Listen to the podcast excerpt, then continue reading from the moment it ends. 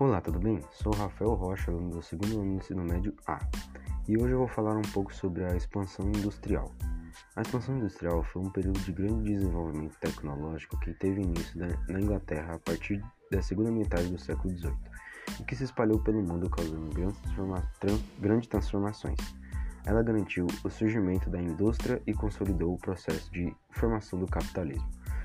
O nascimento da indústria causou grandes transformações na economia mundial, assim como no estilo de vida da humanidade.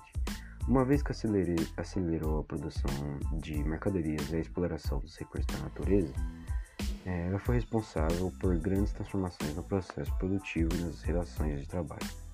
A Revolução Industrial foi iniciada de maneira pioneira na Inglaterra, a partir da segunda metade do século XVIII, e atribuiu-se esse pioneirismo aos ingleses pelo fato de que foi lá que surgiu a primeira máquina a vapor em 1698, construída por Thomas Newcomen e aperfeiçoada por James Watt. Em 1765, o historiador Eric Hobsbawm, inclusive, o historiador Eric Hobsbawm acredita que a Revolução Industrial só foi iniciada de fato na década de 1780. A Revolução Industrial também gerou grandes transformações no modo de produção de mercadorias, antes de, do surgimento da indústria. A produção acontecia pelo modo de produção manufateiro, é, um modo de produção manual que utilizava a capacidade artesanal daquele que produzia. Assim, a manufatura foi substituída pela maquinofatura. Com a maquinofatura, não era mais necessária a utilização de vários trabalhadores especializados para produzir uma mercadoria, pois uma pessoa manu manuseando as máquinas conseguiria fazer todo o processo sozinha. Com isso, o salário do trabalhador despencou. É, também vou falar sobre os dois grandes movimentos de trabalhadores que surgiram durante essas organizações, que foram o ludismo e o cartismo. O ludismo teve sua atuação destacada no período entre 1811 e 1816, e sua estratégia consistia em invadir as fábricas e construir e destruir as máquinas. É, isso acontecia porque os adeptos do ludismo afirmavam que as máquinas estavam roubando os empregos dos homens e, portanto, deveriam ser destruídas. E para depois de ter contextualizado isso tudo, para terminar, vou falar sobre a primeira, segunda e a terceira revolução industrial. A primeira revolução industrial refere-se ao processo de evolução tecnológica vivido a partir do século XVIII na Europa Ocidental em 1760 e 1850, estabelecendo uma nova relação entre a sociedade e o meio, bem como possibilitando a existência de novas formas de produção que transformaram o setor industrial, dando início ao novo padrão de consumo. A segunda revolução industrial refere-se ao período entre a segunda metade do século XIX até meados do século XX, tendo fim durante a Segunda Guerra Mundial. A industrialização avançou os limites geográficos da Europa Ocidental, espalhando-se por países como Estados Unidos, Japão e demais países da Europa. A terceira revolução industrial, também conhecida como Revolução Tecnocientífica, iniciou na metade do século XX após a Segunda Guerra Mundial. Essa fase representa uma revolução não só no setor industrial, visto que passou a relacionar não só o desenvolvimento tecnológico voltado ao processo produtivo, mas também o avanço científico, deixando de limitar-se a apenas alguns países, espalhando-se por todo o mundo. E após ter falado sobre expansão industrial, para terminar, vou falar sobre o neocolonialismo. A industrialização do, a industrialização do continente, do continente europeu, marcou um intenso processo de expansão econômica. O crescimento dos países industriais e o acúmulo de capitais fizeram com que as grandes potências econômicas da Europa buscassem a ampliação de seus mercados e procurassem maiores quantidades de matéria-prima disponíveis a baixo custo. Foi nesse contexto que, a partir do século XIX, essas nações buscaram explorar as regiões na África e, gradativamente, os governos europeus intervieram politicamente nessas regiões com interesse de atender a demanda de seus grandes conglomerados industriais, distinto do colonialismo do, distinto do, colonialismo do século XVII. Essa nova, nova modalidade de, de exploração pretendia fazer das áreas dominadas grandes mercados de consumo de seus bens industrializados e, ao mesmo tempo, polos de fornecimento de matéria-prima. Além disso, o grande crescimento da população europeia fez da dominação afroasiática uma alternativa frente ao excelente populacional da Europa, que no século XIX abrigava mais de 400 milhões de pessoas. Apesar de contarem com grandes espaços de dominação, o controle das regiões, alvo da prática neocolonial, impulsionou um forte acirramento político entre as potências europeias. Os monopólios comerciais alge algemar almejadas pelas grandes potências industriais fizeram do século XIX um período marcado por fortes tensões políticas, em consequência à intensa disputa dos países europeus. O século XX abriu as suas portas para o primeiro conflito mundial de sua contemporânea. Somando aos interesses de ordem político-econômica, a prática imperialista também buscou suas bases de sustentação ideológica.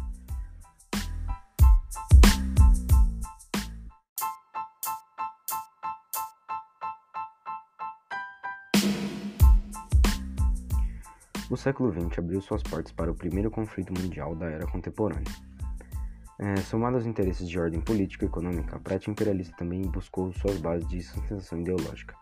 A teoria de darwinismo social e de Herbert Spencer é, pregava que a Europa representava o ápice de desenvolvimento das sociedades humanas. Em contrapartida, a África e a Ásia eram um grande reduto de civilizações infantis e primitivas. Influenciado por esse mesmo conceito, o escritor britânico Rudyard Kipling defendia o repasse dos desenvolvidos. Conceito da cultura europeia aos afroasiáticos representava o fardo do homem branco no mundo.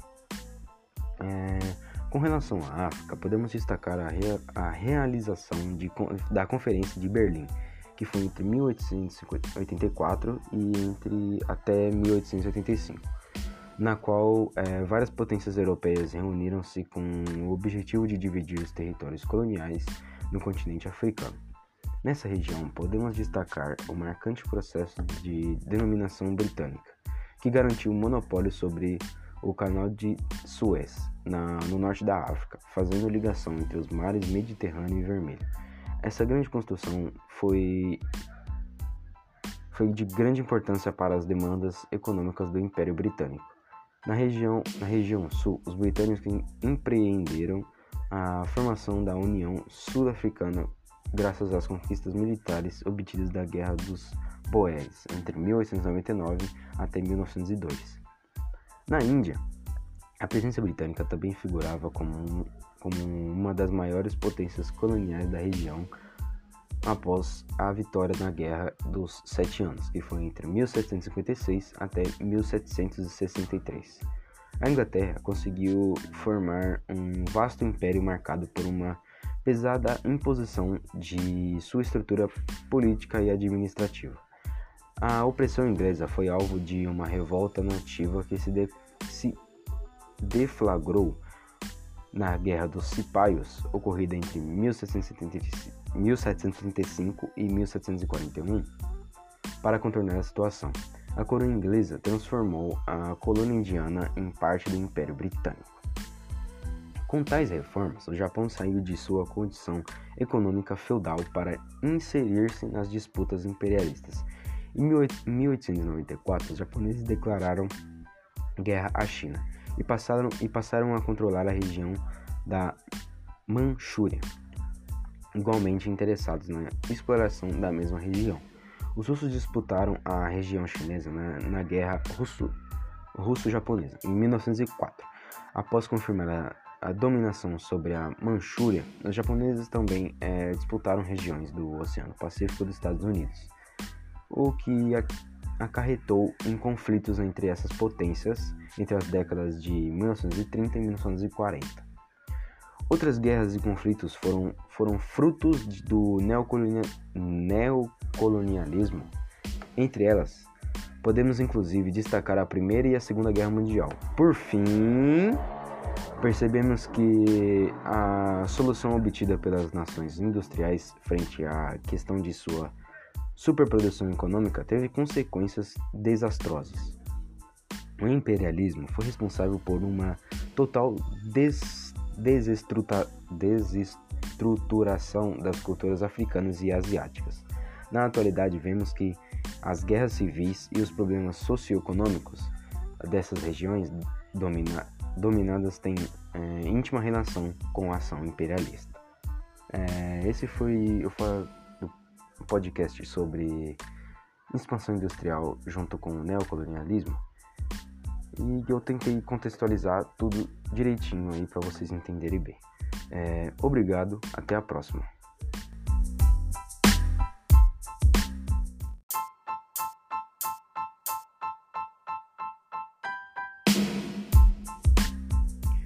O século XX abriu suas portas para o primeiro conflito mundial da era contemporânea. É, somado aos interesses de ordem política e econômica, a prática imperialista também buscou suas bases de sustentação ideológica. A teoria de darwinismo social e de Herbert Spencer é, pregava que a Europa representava o ápice de desenvolvimento das sociedades humanas. Em contrapartida, a África e a Ásia eram um grande reduto de civilizações infantis e primitivas. Influenciado por esse mesmo conceito, o escritor britânico Rudyard Kipling defendia o repasse dos desenvolvidos. Conceito da cultura europeia aos afro-asiáticos representava o fardo do homem branco no mundo. É, com relação à África, podemos destacar a, rea a realização de, da Conferência de Berlim, que foi entre 1884 e entre até 1885, na qual é, várias potências europeias reuniram-se com o objetivo de dividir os territórios coloniais no continente africano. Nessa região, podemos destacar o marcante processo de denominação britânica, que garantiu o monopólio sobre o Canal de Suez, na, no norte da África, fazendo ligação entre os mares Mediterrâneo e Vermelho. Essa grande construção foi, foi de grande importância para as demandas econômicas do Império Britânico.